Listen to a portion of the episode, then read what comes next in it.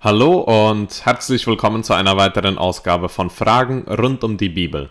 Mein Name ist Thomas Dirksen, ich begleite Sie durch das Programm und wünsche Ihnen Gottes Segen beim Zuhören. Zu Gast im Studio ist heute Magister Marcelo Wall. Er war bereits bei mehreren Ausgaben dabei und hat über diverse kontroverse und äh, herausfordernde Themen schon gesprochen, wie zum Beispiel Gott und Gewalt im Alten Testament oder wenn es um die Frage ging, Warum übersetzen einige Bibelübersetzungen einige Texte so sehr anders als andere und welches ist dann die richtige Übersetzung?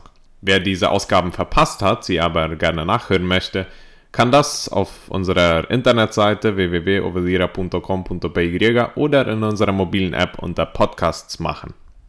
Heute ist er hier, um über eine sehr alte und trotzdem immer noch kontroverse Frage zu sprechen, nämlich wie sollen wir die Prädestination oder die Vorherbestimmung, von der es in der Bibel spricht, verstehen?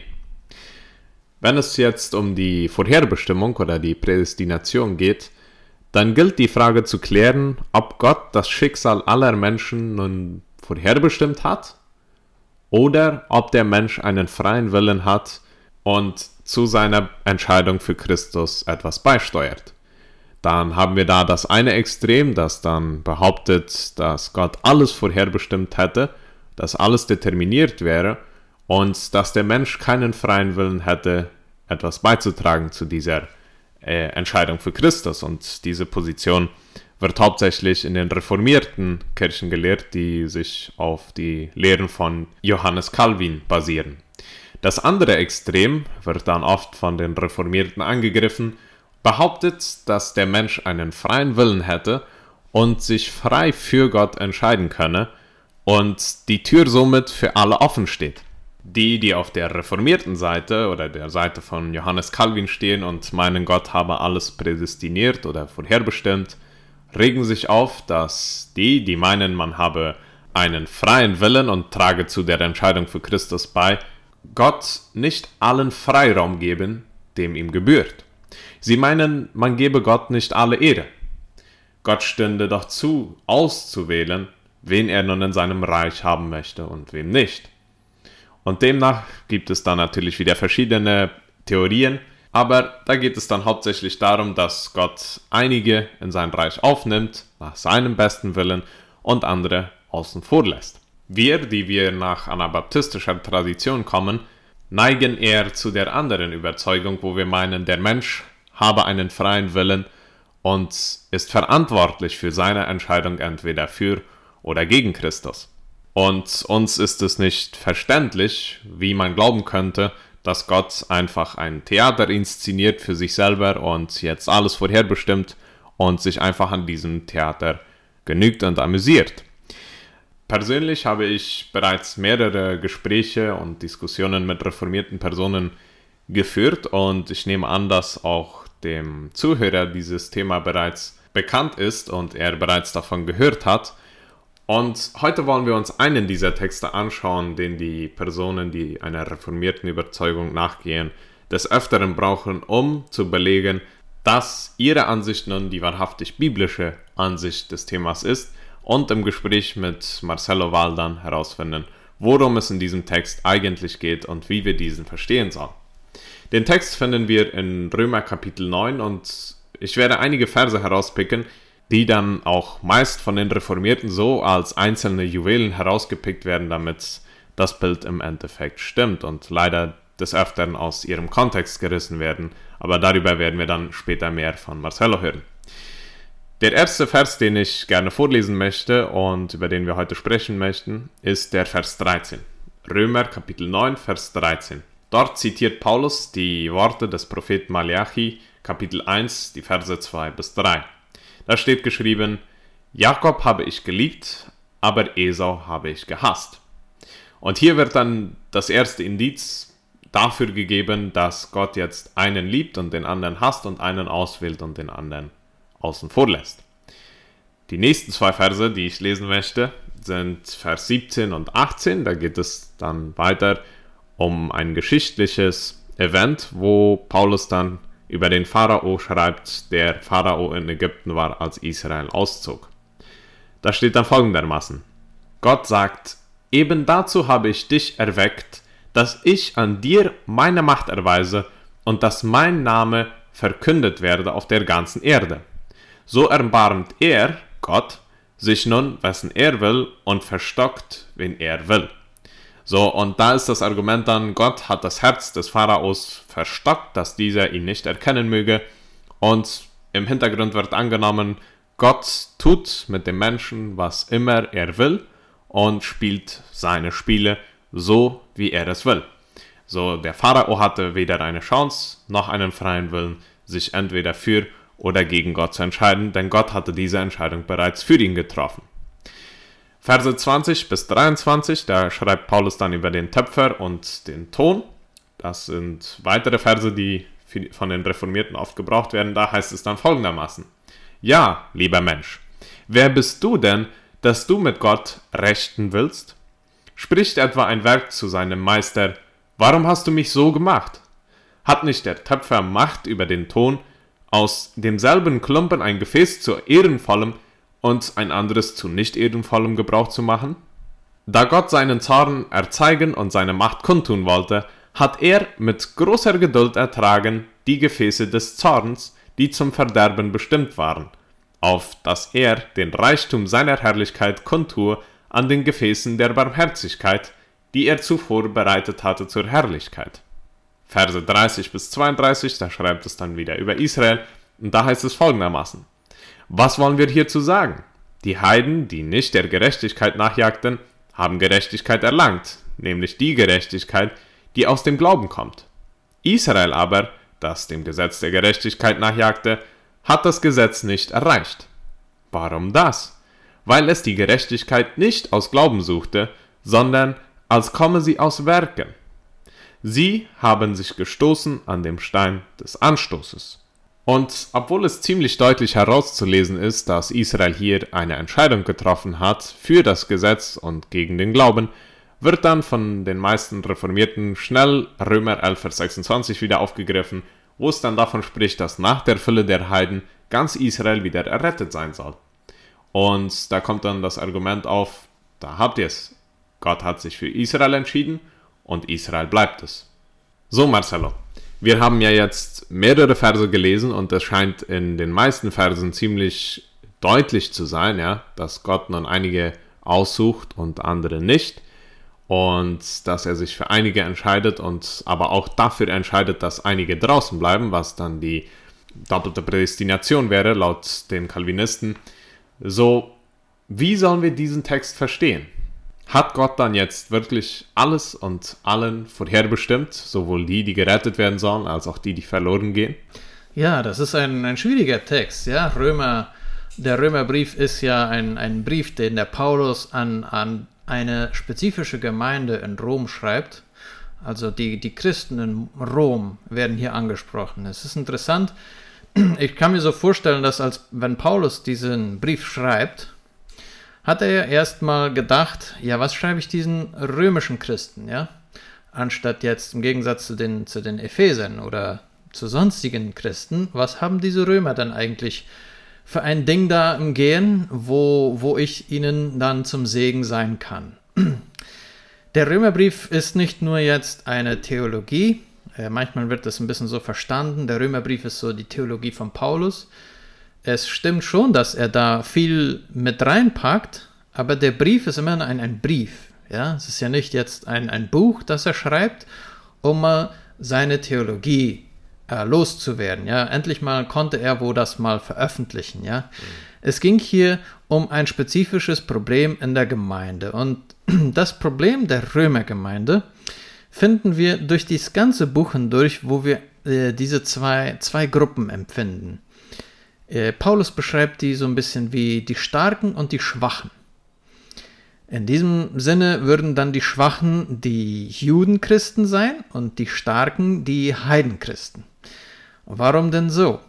Ja, wenn wir denken, wie, wie Paulus die, äh, die Starken beschreibt, die kein Problem haben, auch zum Beispiel äh, Fleisch zu essen, das äh, irgendwo im Prozess des Werdens, ja, in einem Frigorifico irgendwo mal äh, jemanden äh, zu irgendeinem Gott geopfert wurde und dann später auf den Markt kommt, da sagt Paulus, das ist kein Problem.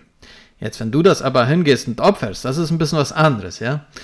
Aber die, die Judenchristen, die würden beides nicht machen. Und, und besonders hier in Rom wurden diese Heidenchristen, die so einiges mit sich brachten in die Gemeinde rein, ja, einige von den, den, ähm, na, ihren, ihrer, ihrer Kultur, ihrer Art und Weise, über, äh, ich weiß nicht, ob das mit Anziehen zu tun hatte, es ist eher äh, mit, mit interessanten Dingen zu tun, die sie reinbrachten und es wurde problematisch für diese andere Gruppe, für die Judenchristen, die ja doch wollten, dass dass man alle Gottes Wort befolgt, besonders in den Geboten, weil wozu hat Gott uns die ja sonst gegeben?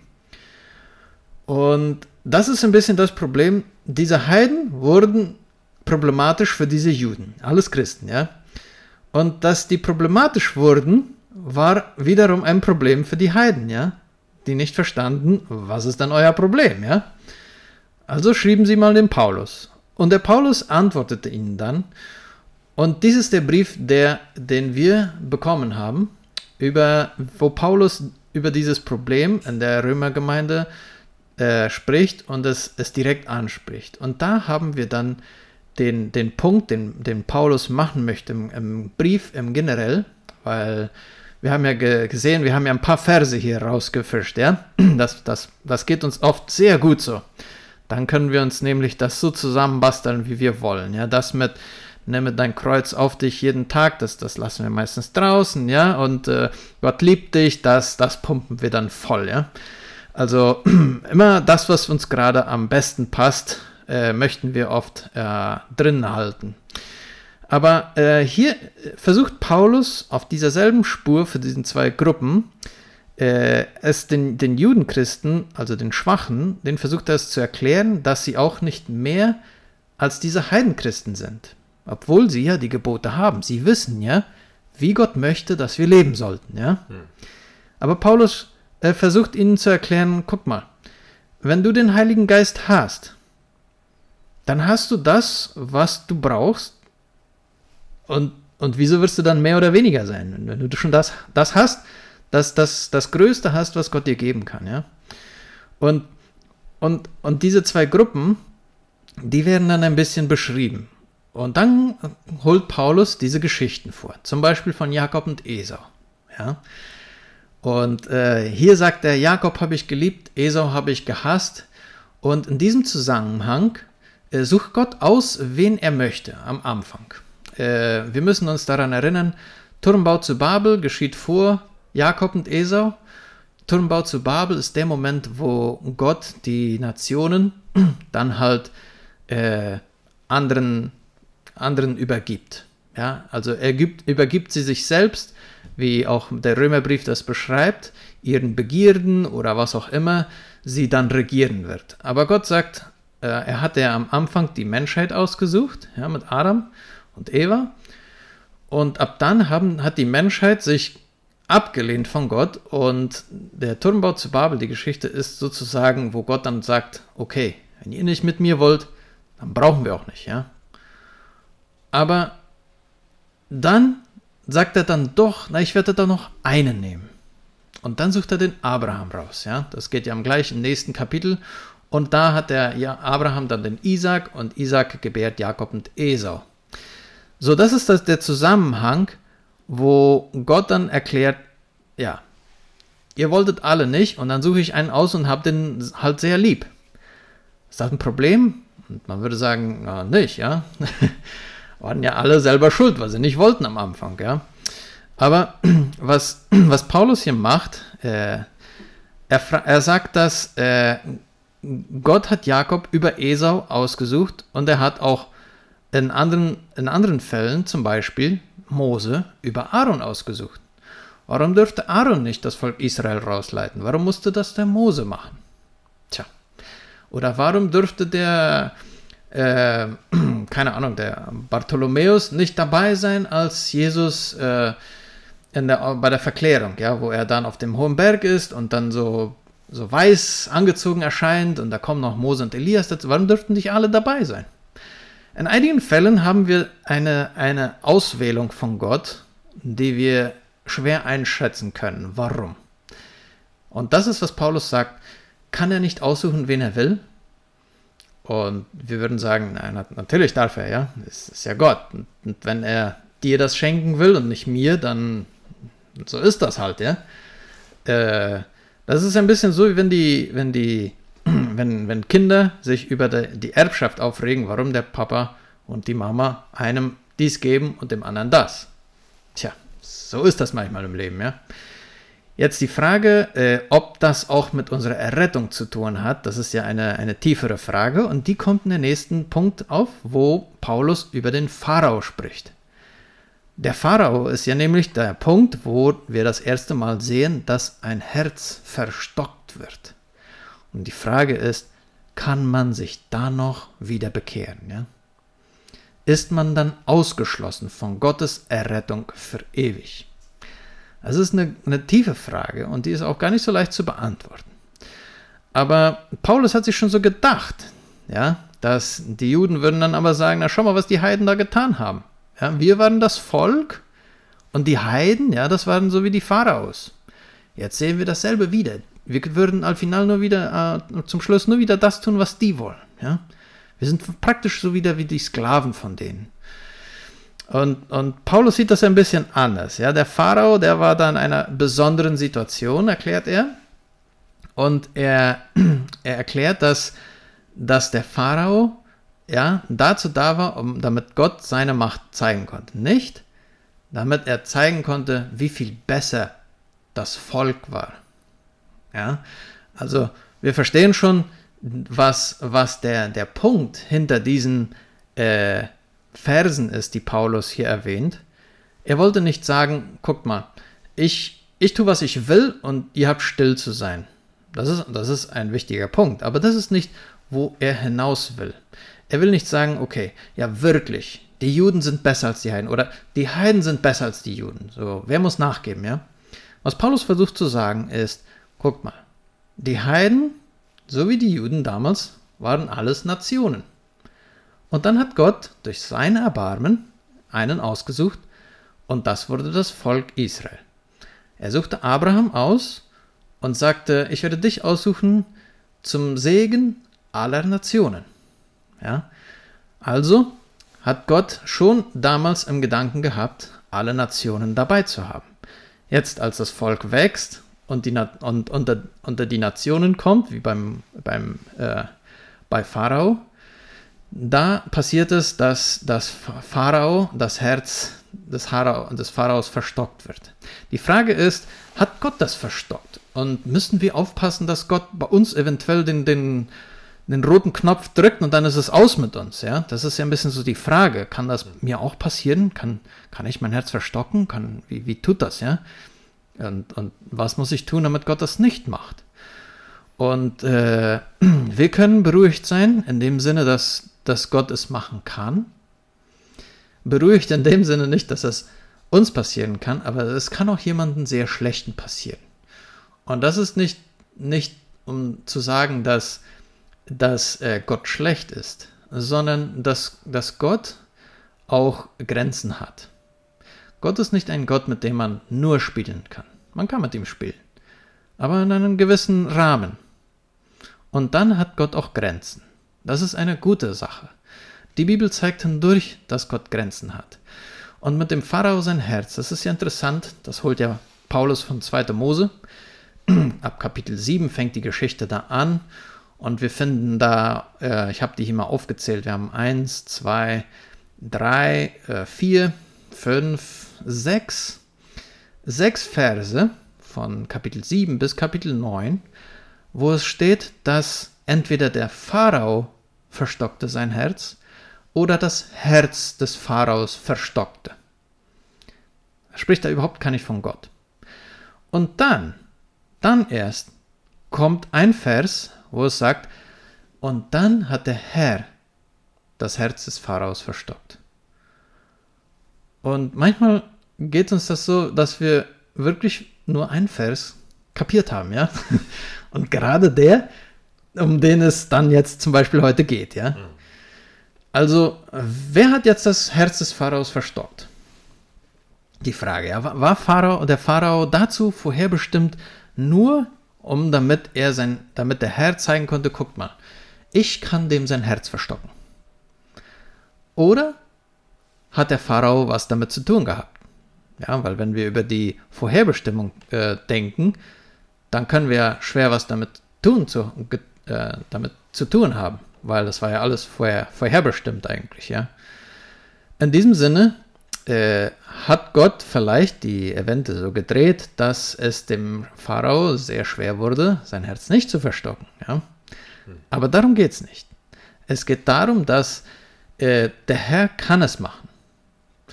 Und er hat es nicht nur beim Pharao getan, sondern auch beim Volk Israel. Das finden wir in Jesaja Kapitel 6. Und das bringt uns zum nächsten Thema, äh, wo wir den Ton und den, den äh, Töpfer finden, ja? In dem Beispiel, das, das Paulus uns angibt. Da sprechen wir von den Propheten. Dieses Beispiel von kann der Töpfer mit dem Ton machen, was er will. Das ist eine Frage, die Paulus aufbringt. Ja? Kann Gott zum Beispiel das Volk Israel schaffen, um einfach nur das nachher wieder wegzustellen? Oder kann er es nicht? Ja, es ist so ein bisschen ein, ein, ein Eimer kaltes Wasser, den die Juden, Christen hier überbekommen, ja. Aber auch die Heiden, ja. Äh, wenn er das früher getan hat, dann kann er es ja eventuell heute auch noch machen, ja. Hm. Also heißt es nicht nur jetzt äh, zanken, wer der Stärkere ist oder wer besser bei Gott ist, ja, so wie die Jünger es manchmal taten, wer näher an Jesus äh, seinen Platz sitzen würde, sondern ob man das versteht, gegenseitig sich anzunehmen und dass man sich da findet, wo Gott einen hingestellt hat. Also ist ja auch die andere Frage, ja. Hat Gott uns in die Gemeinde gestellt oder haben wir uns entschieden, in der Gemeinde zu sein? Und das, glaube ich, ist ein, ein Punkt, den wir auch beim, beim Töpfer finden. Und es scheint so, dass, dass wir haben hier äh, einfache äh, Behälter, die aus Ton gemacht werden, und heilige. Ja, also das ist dieses, das, was wir auch in der Bibel finden, dass etwas heilig ist und das andere nicht heilig. Das heißt nicht gleich, dass das nicht-heilige total sündig ist. Aber das heißt, dass es noch nicht heilig ist. Ja? Das, das ist ein Unterschied zwischen dem einfachen oder normalen und dem heiligen. Weil das Heilige ist herausgesetzt. Es ist etwas extra, etwas Spezielles. Und äh, das kann manchmal derselbe Krug sein. Du machst zehn Krüge und einen sagst du, okay, in diesem werden wir nur, aus diesem werden wir nur Milch trinken. Aus dem Rest trinken wir Wasser oder Terere. Aber dieser einer ist speziell für Milch. Und dann, und so ist das mit den Juden, ja. All diese Nationen waren halt für Wasser und diese eine Nation war für Milch und Honig, könnte man sagen, ja. Äh, was machte diesen äh, Topf oder diesen Behälter so, so speziell? Ja, nichts weiteres, als dass Gott gesagt hat, na wollen wir diesen brauchen. Ja. Jetzt, wie würde der, dieser Behälter sich den anderen Behältern äh, gegenüber verhalten? Natürlich würde man ein bisschen angeben, ja. Wollt ihr auch ein bisschen Milch und Honig, ja? Ihr habt ja nur Wasser, ja. Ihr Armen. Man gibt so ein bisschen an, ja. Und das ist, was hier passiert. Und Paulus äh, holt dieses Beispiel vom Töpfer und Ton aus dem Propheten Jeremia, aus dem Kapitel 18. Und das ist etwas sehr Interessantes, weil wenn wir die Bibel im, im größeren Zusammenhang äh, lesen, merken wir, dass äh, Paulus und auch die Bibel mehr darüber zu sagen hat, als wir oft eigentlich wissen oder uns die Zeit nehmen zu lesen, wollen wir so sagen. Ja? Vielleicht das hat das nicht mit unserem Wissen zu tun, sondern mehr mit unserer Zeit, die wir darin verbringen. Und in dem Kapitel 18 sagt der Herr zu Jeremia, mach dich mal auf und geh zu einem Haus des Töpfers und dort werde ich dir mein Wort hören lassen. Naja, dann geht er dahin und er sieht, der war gerade beim Arbeiten der Töpfer und hatte einen, einen Topf auf der Scheibe und das Gefäß, das, der, das er aus dem Ton machte, äh, missriet in der Hand des Töpfers, steht da. Ja? Also der macht, der bastelte darum und irgendwie war das Gefäß, das, das klappte nicht und dann, und er machte wieder ein anderes Gefäß daraus. Ja, der macht das dann nochmal zusammen und macht noch ein Gefäß aus demselben Ton. und äh, wie es in den Augen des Töpfers recht war zu tun. Also so dachte der Töpfer, würde er es machen und dann machte er das, ja. Und dann kommt die Frage, was der, das Wort des Herrn zu Jeremia. Kann ich nicht mit euch ebenso verfahren wie dieser Töpfer mit dem Ton, ja? Also die Frage, kann ich nicht etwas Neues aus euch schaffen oder darf ich nicht? Ja. Und, und die Sache ist, dass vielleicht hatte das Volk Israel zu stark schon gedacht, wir haben Milch und Honig, weil wir so gut waren. Und, und das, das Syndrom, das, das wir da irgendwie finden, das finden wir auch wieder im Römerbrief. Ja? Es hat jetzt nicht unbedingt nur mit Juden zu tun, das hat ja mit der Geschichte zu tun. Ich meine, ist ja auch was Spezielles, wenn du Milch und Honig hast, ja? Anstatt Wasser, sagen wir mal.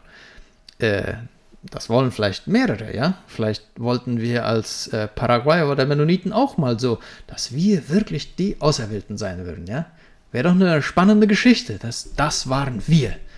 Das würde uns vielleicht genauso gehen. Aber jetzt waren es nochmal die Juden. Und äh, was Jeremia klar machen will, äh, und, und damit Paulus auch, der, den das, der das vorholt aus dem Propheten Jeremia, ist gerade das, der Punkt, äh, kann Gott nicht machen mit euch, was er will. Und es scheint so, für die, die wollen auserwählt sein, für die darf Gott nicht, ja, weil sonst funktioniert ja das nicht. Hm. Und äh, Gott kann machen, was er will. Das muss uns klar sein. Das heißt, er kann sich auch, er, er kann auch etwas entscheiden und dann es doch nicht machen. Das ist etwas sehr Interessantes.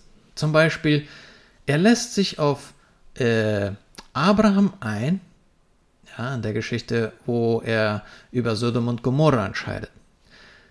Okay, wenn es, wenn es zehn Gerechte in der Stadt gibt, dann sagt Gott, wenn es die gibt, dann werde ich das nicht tun. Und die Frage ist, ja, machte er das nur, weil er wusste, dass da nicht so viele waren?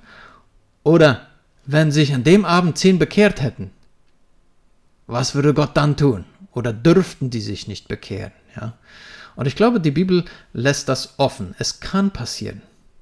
Und ich denke, dass in der Geschichte zum Beispiel, wenn, wenn so wie ich Paulus und die Propheten verstehe, dass wenn sich in der Nacht zehn bekehrt hätten, dann hätte Gott sein Wort gehalten. Und das hätte passieren können. Warum hätte das passieren können? Das hätte passieren können, weil wir aufgerufen werden, Gott nachzufolgen. Das ist eine Sache, die von Anfang an passiert. Wir werden aufgerufen, Gott seine Gebote zu folgen. Sonst geben wir Gott die ganze Schuld von unserer Sünde. Und, und sonst, sonst ist keine freie Entscheidung. Ja? Und dann, das größte Problem ja von diesem Ganzen ist, dass unsere äh, Tischspiele keinen Sinn mehr machen, weil das, was du würfelst, ja, war ja nicht Glück. Das war nur, weil Gott wollte, dass du gewinnst. Ja, warum spielen wir dann überhaupt? Ja? So, das, das verdirbt ja die ganze Spielsituation. Aber das ist nur zum ein, ein kleiner Witz zwischendurch. Äh, der, der Punkt, den Paulus hier machen will, ist gerade, worum geht das in diesem Buch? Ist, ist Israel dieses besondere Volk? Und, und was macht dieses besondere Volk aus? Paulus, für Paulus ist das klar, ihr, ihr seid etwas sehr Besonderes. Ja? Aber Israel ist jetzt etwas Neues. Und was ist denn Israel? Das finden wir in Römer 9, gerade ein bisschen vorher. In Römer 9, ähm, Verse 6 bis ähm, 7. Da finden wir, Entschuldigung, bis 8. Da sagt Gott, äh, nicht aber, als ob das Wort Gottes hinfällig geworden wäre, also das heißt jetzt nicht, dass Gottes Wort jetzt nichts mehr heißt, denn nicht alle, die aus Israel sind, das heißt Isaaks Abstamm, ja, Isaac war ja, äh, Jakob war ja Israel, äh, sind Israeliten. Warte mal. Nicht alle, die aus Israel sind, sind Israeliten. Was heißt denn das? Sind, die, sind das nicht Israeliten? Kann man auch Israelit sein, ohne von Israel abstammen zu sein? Und dann geht er weiter und sagt, auch nicht, weil sie Abrams Nachkommen sind, sind sie alle Kinder. Ja, was, was macht dann ein Kind aus? Was macht dann dieses Israel aus? Und dann sagt er, sondern in Isaac wird dir ein Nachkommen, äh, Nachkommenschaft genannt werden. Also Isaac heißt der Name für diese Nachkommenschaft.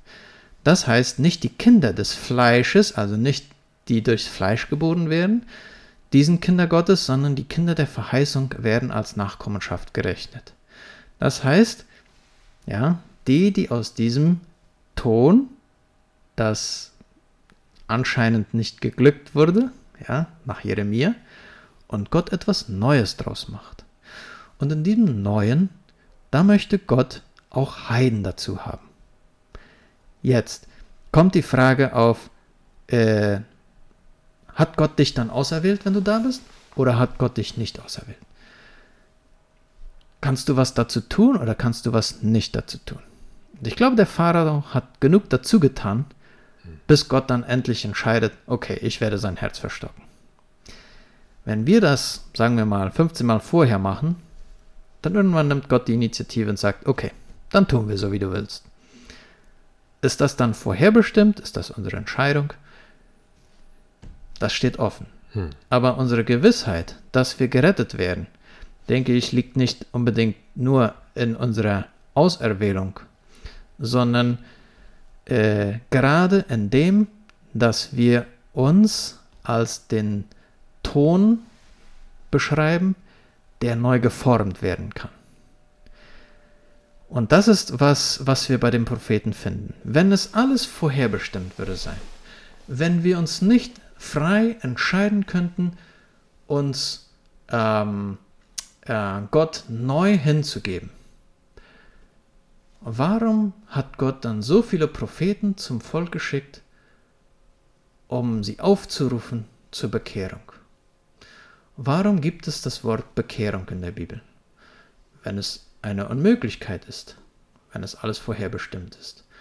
Und das sind ein paar Fragen, die uns hochkommen in diesem Sinne, die wir letztendlich in, in Römer 9 irgendwie, wie, wie, ich die, wie, wie ich das gezeigt habe, irgendwie verblasst werden. Ja? Mhm. Am Ende geht es eigentlich nicht darum, ob wir jetzt alle auserwählt sind oder nicht, sondern es geht darum, dass wir Teil sind von Gottes Volk. Und wie wir Teil werden von Gottes Volk, sagt Gott, indem ihr mich liebt und euren Nächsten. Und wie liebt man Gott? Erster Linie muss man seinen Sohn annehmen. Ja, das ist bei Paulus genauso klar wie in Apostelgeschichte. Nur im Namen Jesu ist die Rettung. Und den muss man anrufen. Wie ruft man den an? Man betet und man gibt ihm sein Leben. Und mit dem Mund bekennt man. Und das braucht Willenskraft. Hm. Das braucht Entscheidung. Und das ist, worauf äh, die, ganze, die ganze Bibel eigentlich baut. Das heißt nicht, dass wir das nur von uns aus machen können. Ich glaube, der Heilige Geist führt uns dazu. Das heißt jetzt aber nicht, dass wir jetzt so roboterartig leben. Der Heilige Geist hilft uns in dieser Bekehrung. Aber wie beim Verstockung des Herzens des Pharao musste Pharao und Gott das Herz verstocken. Und genauso denke ich, geht es auch beim, beim, anderen, beim der anderen Seite. Wenn wir uns bekehren, müssen wir und Gott zusammen mitmachen. Und ich denke, dass da ist etwas Neues passiert, seit Jesus gekommen ist und die Nationen Teil sein dürfen. Die Heiden dürfen Teil sein. Und deswegen können wir uns bekehren. Der Heilige Geist ist gekommen, wir dürfen Teil sein. Und das ist, was Paulus versucht, diesen, äh, dieser Gemeinde in Rom zu erklären. Ja. Als Mennoniten müssen wir sagen, sind wir am Anfang ja, der Wiedertäufergeschichte mit diesem Punkt etwas, äh, haben wir uns etwas beschäftigt, stark beschäftigt. Wie ist das jetzt? Und wir haben uns da in Straßburg damals ja mit Michael Sadler, mit einigen der Nachfolgern von Calvin getroffen. Und da haben wir dann darüber diskutiert auch. Und die Mennonitenseite mit Michael Sadler hat gesagt, wir sind nicht der Meinung, dass alles vorherbestimmt ist. Wir sind der Meinung, dass man Jesus nachfolgen muss. Und man muss wollen. Weil wenn man nicht will, dann tut das Ganze nicht. Hm. Und ich denke, da ist was Wahres dran. Und ich denke, das ist, äh, ich will nicht sagen, dass Calvin alles äh, ne, kein Recht hat, aber ich möchte sagen, dass, dass da ein, ein großer Grund ist, warum wir als Mennoniten an die freie Entscheidung glauben. Und das hat damit zu tun, dass äh, die Bibel scheint klar zu sagen, es wird keine Baal-Anbeter im Himmel geben. Das gibt es einfach nicht. Was, wenn Gott den einen ausgesucht hat? Der wird nicht in den Himmel kommen, weil der Baal anbetet. In der Bibel muss man Gott anbeten. Und das tut nicht so. Da sind Grenzen. Da sind klare Grenzen, die Gott gesagt hat, und man muss sich entscheiden. Der Prophet Elia hat das klar äh, gesagt den Leuten, hat es denen gezeigt. Ja? Guckt mal, was passiert, wenn man diesen Gott anruft oder wenn man diesen Gott anruft. Und dann hat er sie aufgerufen. aufgerufen. Welchem Gott wollt ihr nachfolgen? Und die Israeliten haben es gezeigt. Ja, sie wollten lieber dem, dem goldenen Kalb nachlaufen. Und das gab eine Strafe. Obwohl Gott sie ja doch ausgesucht hatte. Ist das nicht widersprüchlich? Ich überlege nur. Ja, das sind halt Überlegungen, die, die uns hochkommen, wenn wir über diese Frage aus der Bibel äh, raus nachdenken. Wenn ich das richtig verstehe, dann geht es hier in Römer 9 nicht darum, dass Paulus jetzt aufzeigen will, wie Gott sein Theater aufgezogen hat und äh, wie die Spielzüge jetzt äh, vorgehen und dass der Mensch keine keine Teilnahme an diesem Ganzen hat, sondern einfach sich dem Willen Gottes geben muss, ob er denn nun auserwählt ist oder nicht, sondern vielmehr ein imaginäres Gespräch zwischen ihm und den Juden ist, ja, wo die Juden vielleicht meinen, wir haben die Formel, wie man zu Gottes Volk gehört, du musst dich beschneiden lassen, du hältst die Gesetze ein und äh, wirst Teil von Israel, ja, und er sagt dann aber nein, ganz so ist das nicht. Selbst wenn du das alles hättest, ist Gott immer noch souveräner und kann dann noch entscheiden, dich nicht aufzunehmen. Also er, er stellt so scheint es mir. Stellt Gottes Souveränität wieder in den Vordergrund. So, ein heikles Thema, sehr viel zu reden, aber unsere Zeit ist leider abgelaufen. Danke Marcelo, dass du dir die Zeit genommen hast, über dieses Thema zu sprechen. Ich bin mir sicher, es gibt noch sehr viele Bibelstellen, über die man, über die man hier sprechen könnte und äh, wahrscheinlich stundenlang sitzen könnte und philosophieren. Und, äh, aber wir werden es heute mal hierbei belassen. Äh, möge Gott uns helfen, seine Schrift besser zu kennen, immer besser zu verstehen. Und wir können ja dem Heiligen Geist auch bitten, dass er uns diese erklärt, weil ja er auch die Inspiration zu diesem Buch war oder zu diesen Büchern in der Bibel. Und möge Gott uns helfen, seinen Plan zu verstehen und immer mehr Interesse auch daran zu haben, diesen Plan anderen weiter zu offenbaren. Danke dann für dieses Programm. Ich möchte mich auch bei dir als Zuhörer bedanken, dass du eingeschaltet hast und dran geblieben bist. Solltest du einige Fragen zu diesem Thema haben oder vielleicht Marcelo um einen Buchtipp anhalten wollen, dann schreib mir doch an folgende Nummer 0984 937 038. Ich schicke deine Nachricht dann weiter an Marcelo und dann bringen wir dann diese Frage vielleicht in einer folgenden äh, Ausgabe hier auf den Tisch oder wenn es um einen Buchtipp geht, dann halte ich Marcelo darum an. Dann möchte ich mich bedanken bei dir und wir erwarten dich dann nächste Woche wieder um dieselbe Uhrzeit hier bei Fragen rund um die Bibel. Bis dann.